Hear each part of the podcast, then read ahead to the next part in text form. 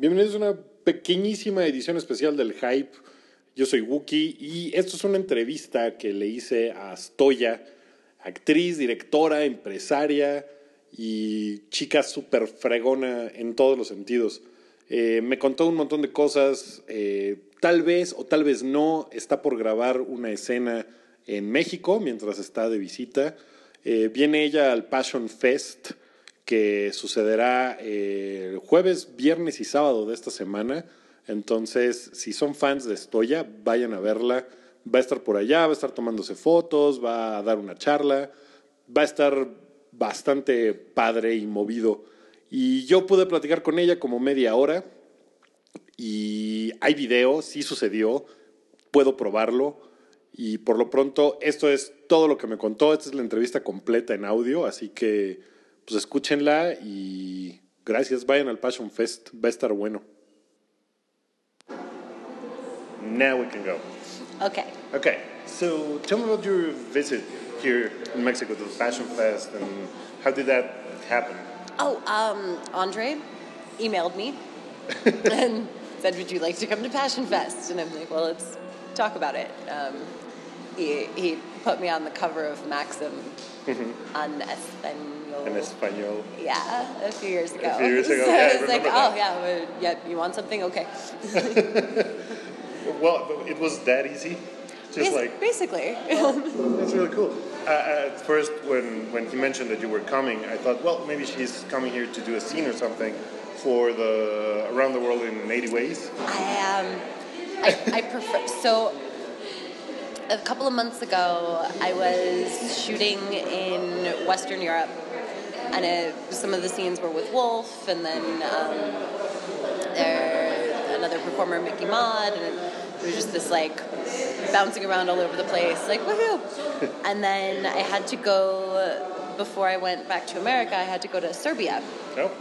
and I'm I'd been gone from home for like two and a half weeks, and I had this like big shoulder bag, and it's full of lingerie, and a pair of heels, makeup, false eyelashes, a camera, a hard drive, and that's basically it. Um, So- so I was wearing like the same pants and hoodie for the whole time.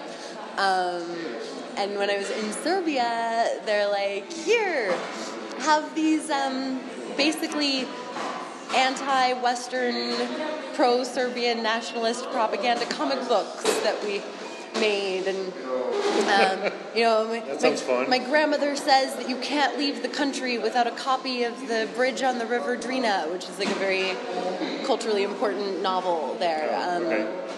and so it's just like so now I'm I, I went to the airport in Belgrade to connect through Amsterdam and then go back to the US and my bag is underpants and cameras and like paperwork like the releases and um, Serbian nationalist propaganda comic books and and I'm sounds going like a red flag. well, I'm going somewhere. through security, and they're like, I also I had menstrual cramps, and so I'm a little like, oh. And the guy, I hand over my passport, and he's like, "What's wrong with you?" I'm like, "Well, I have my period," and he's like, "What is that?" And I'm like, "Ah, language barrier, you know, okay." So like, you know, it's like menstruation. And he goes, "Oh, that's disgusting. I don't want to hear about that." I'm like, "Okay." Uh, okay. And then he's like, "But why can't you stand up straight?" And I'm like, "Well, because of my period." Um, It hurts. and then he starts to walk away with my passport, and I'm like, "Where are you going with my passport?" and then they put me in the little room, Oh, and I'm like, "Ah, fuck!" That's, Like- ah, that's never good. and I'm like, of all, of all of the things to have in my bag on the trip where I end up in the little room, like this is bad. Um, and so they search everything, and they're like, there's just like this bag of like leather and vinyl harnesses and just like all this, uh, and they and they pull out my computer and they're like, turn it on, and they turn it on, and then they close it, and they pull out the camera and they're like, turn it on, and I'm like, oh, this this is where I'm fucked. This is where I'm really fucked. And I turn it on, and they're like, okay, and they close it. They don't look at anything, and Okay. and they start going through the books, and I'm like, oh, I'm so fucked. Um, and the woman is like, she's uh, she goes, the Drina. And I'm like, yeah, it's, it's a river in the Balkans. And she's like, I thought so. My husband's from there. Why do you have this book? And I'm like, well, because it's, if you look, it says my grandma, it's my cousins, and I, I felt like that wasn't really a lie because my grandmother is Serbian and it's such a small. Yeah, yeah. They're all my cousins. Um, it's fine. So I'm like, well, my cousin's grandmother was like, no, you need, it's an important like part of your heritage because that was the truth. Yeah. And they're like, okay, and they just stack it back on top of the propaganda comic books, and I'm like, whew. And they're like, okay, you can go now. And I'm like, awesome. And they say, but first you have to take a shower. And I'm like, what? Like, I, Why? I have to what? Um, I still don't have an explanation for this, and they. The airport was under construction, so they marched me over to the medical part, Oh, okay. and the the showers there were closed because they're working in the airport. And so it's like, well, maybe I've gotten out of this. And they're like, no, we're taking you to the hotel that's in the airport. So like all the way back across the airport. And the whole time I'm like, so just just to like make sure I have this clear, you're forcing me to take a shower. And they're like, yes. And I'm like, well, what if what if I just like don't get on the plane and go out through the front doors of the airport and like take a train to an airport that's not going to make me shower? Like, and they're like, no, you're not leaving the airport without showering. And it's really weird. How is and that then, legal? well, and then they put me in the um, they put me in the in like the little hotel room all by myself. And I, I did. I like stuck my hair under the water and got my hair wet, and I was like, yeah, I showered, whatever. Um, but I, I still don't understand. And also, yes, how is it legal? But also, is like carrying all of this like raw. I was the only person who had Uh-huh. the like I had the only copies of these scenes, and so I didn't want to lose them. So I didn't want to like fight it too hard. Yeah.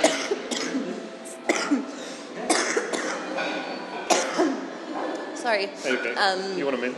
No, thank you. Um, and so like after for like a month after, every person that I know like travels a lot, I'm like, have you ever heard of this? Like, was it, and I was like googling like Amsterdam forced shower like. It's the most bizarre I, thing. I have no answers, but after that, until I get the footage home to America, and my editor has a backup, Uh-huh. I'm, I'm pointing at Wolf Hudson. Uh, he does my editing, but um, until until there are two copies in two different places, Uh-huh. I'm not saying shit about where I'm shooting. No. Wink. Okay. okay, I I think it. I would like that mint. I'm sorry. Absolutely.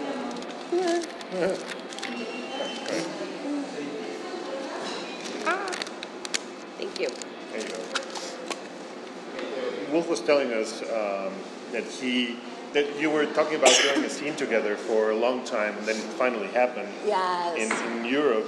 Is it is it is it hard? Is it to do a scene with someone for the first time that you've known for uh, quite some time? Um, no, I, I think you tend to get a different sort of scene. Um, like a the one of the scenes that we shot in Europe goes up tomorrow. Actually, on that was gonna be such a smooth like product placement thing, and I started coughing. Um, Let's try it again. Right.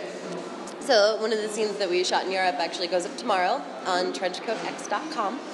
Uh, and like that scene compared to some of the other scenes, you can just see that we're having so much fun. Okay. Like it's it's a little goofier and like sillier than a lot of my work would be otherwise because we've known each other for so long. That makes you more comfortable, Yeah. more relaxed, maybe. Yeah. Okay. There's more of like a, a history of like a friendship there than like you know, someone where it's like I've said hi to them three or four times at like a thing. Yeah, so tell me about Trenchcoat X and how did it started? And it's to have two girls like own a company, and that's that's not Women, women, don't don't women. make me show you my gray hairs. Okay. uh, yeah, that's probably uh, lost in translation. Yeah. No. Yeah, uh, but you're absolutely right. Two, two women owning a company, it's not that common, so it's something different, and it's uh, There for for 25 years, there have been women owning companies, women directing. Um, it just, every time in those two and a half decades that we've talked about women being behind the camera or in the office in porn, it gets talked about like it's this new thing. So it's, and now, now with, um, with Trench X and being like, we've, we've got this company, and people are like, oh, that's so new and interesting, and two women. I'm like, no, it's like there's the whole history, and we we need to start remembering that. Um, like I, I, I, I know need to learn about these things.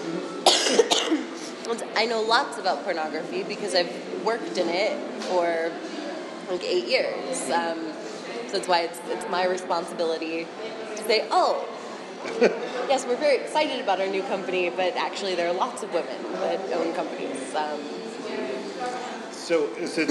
Uh, what's different about Trenchcoat X? There are a few things. I'm sorry, I have to cough again.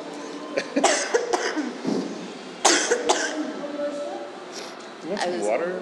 I've, I've had so much water. Um, I was I was great this morning. I'm getting over a cold. No. And then all day, like the talking, it's, it's like. Um, one of the things that we do is we license specific types of pornography. So we have a small range, and we're building towards a wider range of just every anything that could be considered erotic or arousing. So we have everything from like traditional mid 2000s gonzo um, through to we have a lesbian soap opera where you don't even see a nipple. Um, and it's this idea of like these, this is the range of what sexual videos can be. Um, and we are always sort of extending that range. Another one of the things is we do both a recurring membership option and individual videos. So for people who like they they don't have the spare income to have twenty five dollars coming out of their account every month, mm-hmm. or um, you know they they don't want everything that we have. They're like, I want these four videos. Uh-huh and that's it. And I'll come back in four months and see if you have anything else that's like similar. Um,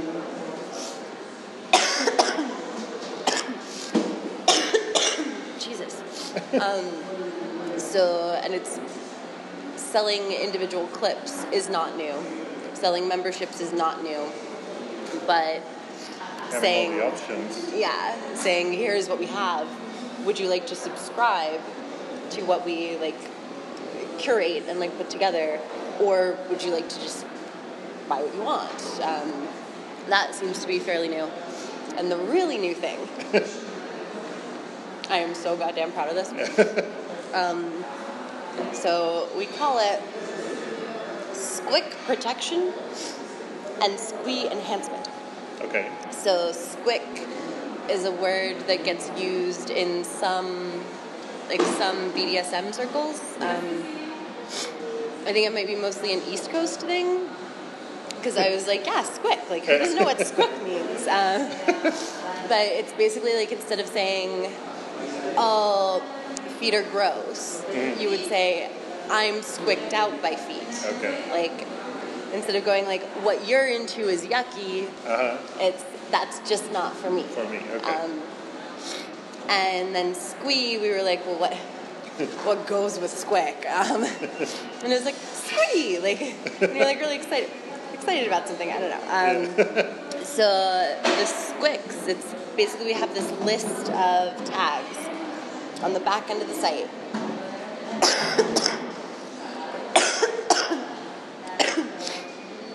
oh my god, I'm going to die. Um,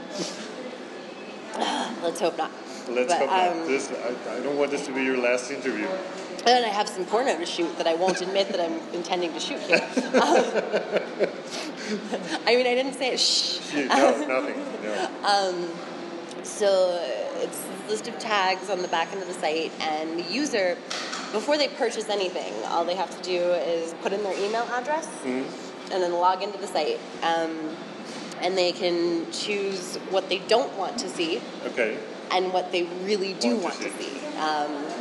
And So then if as they navigate, to something in particular, you can just get more of that. yes. Okay. And the the tagging system is this like, it's it's very much in beta. It will probably still be in beta for like three or four years because Yeah. we're rather than have the like the old style of like um, cat- categories that are based on race, Mm-hmm. which gets really gross and racist pretty fast. Um, Yeah. And also, especially in like today's America, how the how the fuck do you categorize someone's ethnic background? Like, come on. Yeah, yeah. Um, Wolf was talking about that, like, well, I, I, I can't do Latino because I'm white, but I'm Latino, but, but yeah. Yeah, and also as like a like even looking at it from the perspective of like it's a business, so you want to be careful of the consumers. Like mm. If you can't look at a picture and go, "Oh, I don't want to see like this," Uh-huh. then like we we've got some other problems. like if you're really that hung up on someone's skin color or size, then like and you can't screen using a picture. Like I'm, just, I'm not enabling that. Um, so it's this process of coming up with words that describe what's going on in the scene, or mm-hmm. words that describe people's physical characteristics in a way that isn't. Um, I don't, I don't want to say isn't offensive, but is less offensive. Mm-hmm. So, like, instead of like fake boobs and real boobs, we have augmented breasts and mm-hmm. natural breasts because it's they're both real. Yeah. If, if you poke an implant, like it's still there. Yeah. Um, and like Kayden has augmented breasts, and her boobs are as much hers as Yes. mine or mine because she paid for those. Yeah. um, so it's you know it's it's just the like fine tuning of Yeah. that sort of language. Finding Um, the right words to. but it's for for consumers that are outside of what porn has traditionally marketed to for the past 30 years. um, Has porn changed a lot in the past 30 years? yes. Okay, so uh, how so? Is it more is it more mainstream right now? Uh, will it ever be really mainstream, or are we still too hung So up on things and conservative stuff? I, I apologize in advance for this. There is like no such thing as a simple question with me. uh, so porn was extremely mainstream in the 70s. Yeah. There was that moment with Linda Lovelace behind the green door and people going to the porn theater on date night to like sit there and watch a porno. Um, and then it then it swung back to this like dirty hidden sort of thing Yeah. and now we're seeing more of a public discussion of it. Um, and I, I think that before porn can ever be anything other than like shocking, it's because it's the when it's been publicly discussed, it gets used very much for its shock value. Yeah. Um, I Like see it's something wrong, and it's yeah. or or it's um, like for instance today because everything is so click based and eyeball based. You'll see publications where like if it were any other industry or when it is any other industry, they do a well researched article and when they talk about porn, it's just like porn, that's enough. Yeah. We're, we're gonna get clicks. um, and then in order for pornography to be really accepted, we're going to have to deal with all of our issues around sex. And we have a Which lot is of those. Oh my god. Um, like so many. So it's um, it's it's going to be a while, I think. So, um, what do you think about Playboy? Just announced that they're not doing nudity anymore. What's your take on that? I don't know if they are doing it for because nudity is pretty much everywhere. That if you look for it, you can find it. You don't have to go and buy a, a magazine anymore to, to find it. So Yeah, I think um, I think Playboy's articles actually have always been good. Like Yeah. a lot of it is solid journalism, and there's so much like sexually explicit material available. Pop stars basically pose naked on their album covers, like. Uh, but at the same time, Playboy, as long as it has nipples in it, in the United States is going to be shelved in a different place. So it, it seems like a smart business move to me. Yeah, probably a good decision based on. I, I mean, if you see things like "free the nipple" on Instagram, um, why? I don't know. I, I have a sense that we're very hypocritical about a lot of things when it comes to women's sexuality. Like uh, Instagram will ban your your period pictures, for Yes. instance. If the, if there's blood, you can't be in there. It's like I mean, you. It's so natural. Why is it banned? It's, um, I mean, I'm not going to answer for centuries of colonialist patriarchy, but um, it's just the the way that the world has evolved, and it's been like this for hundreds of years. Is people are largely seen as commodities, like products or parts of a machine by just like few them. people in power.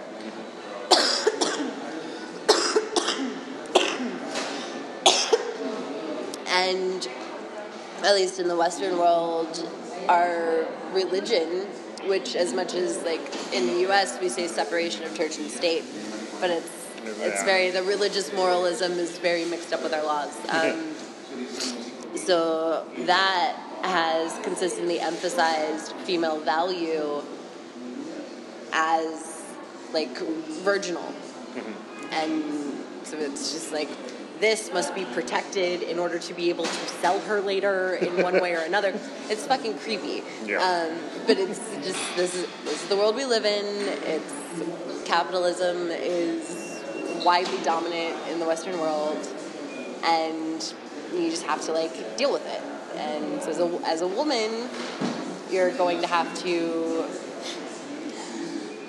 deal with the value that capitalism puts on your body in different ways and navigate that. Um, And use that to some extent. yeah. So, do you think feminism? I, I, I see a lot of people talking about it, at least talking about it, because here in Mexico, if there there are some things that we, we're still very conservative, and it's if a girl gets raped, it's probably her fault. I mean, Because that's the way it's It's still like that in the U.S. Like, And that, how do you change that? I mean, how do you start to have that conversation towards, okay, it's the stupid guy's fault in every single occasion. How do you, I, I, I don't know because talk about that. like in the in the U.S. that conversation has been had, and now we have these things called men's rights activists that they're they're heterosexual white men largely, and they feel like they're being picked on and bullied when Yeah. anyone else asks for rights or says no, you have to treat me like a person. Um, so I, I don't know because the way that we've done it in the states has backfired. um, well, there, there's, a, I know for sure two years ago, a men's rights activist um, took a gun into a sorority house and killed people because he and he left this whole like video on YouTube. oh, I remember that, yeah. And, yeah, he because he, On his car, he had been he was- denied sex and a girlfriend was being withheld from him and it's like whatever we did has resulted in crazy violent shit like that. So maybe maybe you want to try a different way. Okay. Uh, we'll we'll share notes. Yeah, okay, okay. Because uh, at- at some point there has to be change in that. And I, I, I really, I, I don't know if it's because like masculinity is so fragile and we need to all this incentives about it and just stay. Uh, oh yeah, we're, we're men. Yeah, right. So I don't, I don't know if we feel threatened by by women in power, empowered. I mean, you you're in a position in your industry of, of, of power. You've been, I think you've been changing things, changing conversation. Uh, you write a lot, and that's. Uh, I, I, think people can take a lot from that. Thank you. so uh, that was to to ask you: Is that uh, something you feel you feel powerful? No, because um, so pornography is a small, like a small little industry. Tons of people consume it, but as far as like the, it's, it's like a little subculture. Yeah. And then, then something will happen, um, like, so like one day, Kayden calls me and she's like this like super awesome gonzo pornographer really wants to know if we're willing to like license some of his stuff and i'm like oh that's really flattering like this means that like people people want to be involved in what we're doing this is mm-hmm. great um, and that night i find out that radley metzger henry paris mm-hmm. from um, he, he did the opening of Misty Beethoven in the 70s mm-hmm. um, and Barbara Broadcast, which is amazing. so I'm at this party and someone's like, Stoya, Radley Metzger has been wanting to meet you. Can I please? And I'm like, oh my god, this is holy shit. Radley Metzger knows who I am, and he wants to talk to me. And then the next day, I go apartment hunting, and I go to fill out an application, and they're like, "What do you do for a living?" And I'm like, "Well, I'm an adult performer." and they're like, "Oh, thanks for your time." so it's, yeah. it's like it's you know when you when you sort of like switch spaces or uh-huh. something, it's like, oh, I'm like kind of respected here, and, and then like I don't deserve an apartment. talk to you. It's yeah. like, yeah, that's that's totally crazy because it's I, I don't know that people are, are still like everybody watches porn. Everybody. It's it's a lot of people. So it's I, I find it really critical for people to be like, oh no, or scared or whatever, or it's it's it's kind of sad that we're still doing that. It's ah. Yeah. there, there are a bunch of discussions that uh, we we could have, but this um, I, I, w- I would like to end this on a happy note. Yes. So because it's been kind of, I'm sorry for that. It's been kind of like. Uh, it's partially my fault too. Like, yeah, well, I'm like, I'm like, oh, you asked a question. Let's let's have a little history lesson. No, no, and then talk about intersectional. You're absolutely interesting to talk about because you know a lot of stuff and are very smart. And um, you you are. Tell me about your writing. Would you like to write more or do something else after you do like columns and like uh, fiction, for instance? I, I know you're friends no with fiction. Neil Gaiman. Uh, I I only really like feel moved to write something when there's a point that needs to be made about like like oh this subject about pornography is getting press except there's all this history and like research and facts and shit which would be cool nobody's read it. Okay, I'll write it myself. or like, um, like sometimes I do. Um, I, have, I have a blog, graphicdescriptions.com. There's a link to it on Trenchcoat X. Okay. Um, okay. But uh, graphic descriptions. Yes. Okay. So sometimes there, it's like it might sort of like look like erotica in mm-hmm. a way but then it's it's like okay like i had sex and during this sexual interaction something happened like the guy didn't get hard, and he was like really sad about it. And then I realized that this is like a thing that men think it's like they need to have an erection. Yes. And then if they like once they do, then they have to ejaculate. Yes. And it's sort of like look, not not everything is about your boner. Mm-hmm. Like you can have a lot of fun without, without a boner. That, yeah. Oh, this is this is a thing that sort of doesn't get said enough. So okay, like type the type. Um, I just fiction doesn't really no. Kayden likes writing fiction. Um, oh, okay. I'm just not. It's I only really do it because it's when when journalists speak about porn, like they're they're getting better, but they still it tends to be superficial and misrepresent. Whether they're misrepresenting it as like it's like dangerous CD or saying that it's all like and sad. or sometimes they represent it as like it's all sunshine and daisies and look at all these empowered women and it's like oh it's not Yeah. exactly accurate either um, and yeah so in, until then because i do have the advantage of like having a platform and being given column space um, then i'll i'll keep writing about porn and sex as i feel like it needs to be done um, they don't. I, if, if I ever had free time, you might. I would no. I would. I would hang out with my cats, oh, you have cats. and. I would. I would play Sid Meier's Civilization Uh-huh. or Beyond Earth: Rising Tide, which just came out. Um, okay. I got to play a little on the plane. but I just, if, if I ever get to a point where I can have weekends, that, that's what I'm doing. Your cats. I'm just How many cats do you have? Two. I have four.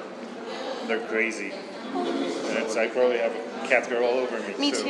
Yeah, but that's, that's, that's kind of lovely. They, Yeah. they, they go with you wherever you go. Yeah. I have, I have a, I have a little Polaroid of my cats. Oh, they, you, you keep it with you? Yeah, my girlfriend keeps sending me videos about cats. Or our cats, like, oh, look at them, they're so cute. That's, that's really fun. Okay, so just one last question. You've been doing this for seven years? Eight years? Since 2007. In 2007. Okay, so I'm very bad at eight math. years. what is the most fun part about your job? Your job overall, as a director, a performer. That's that's changed over time.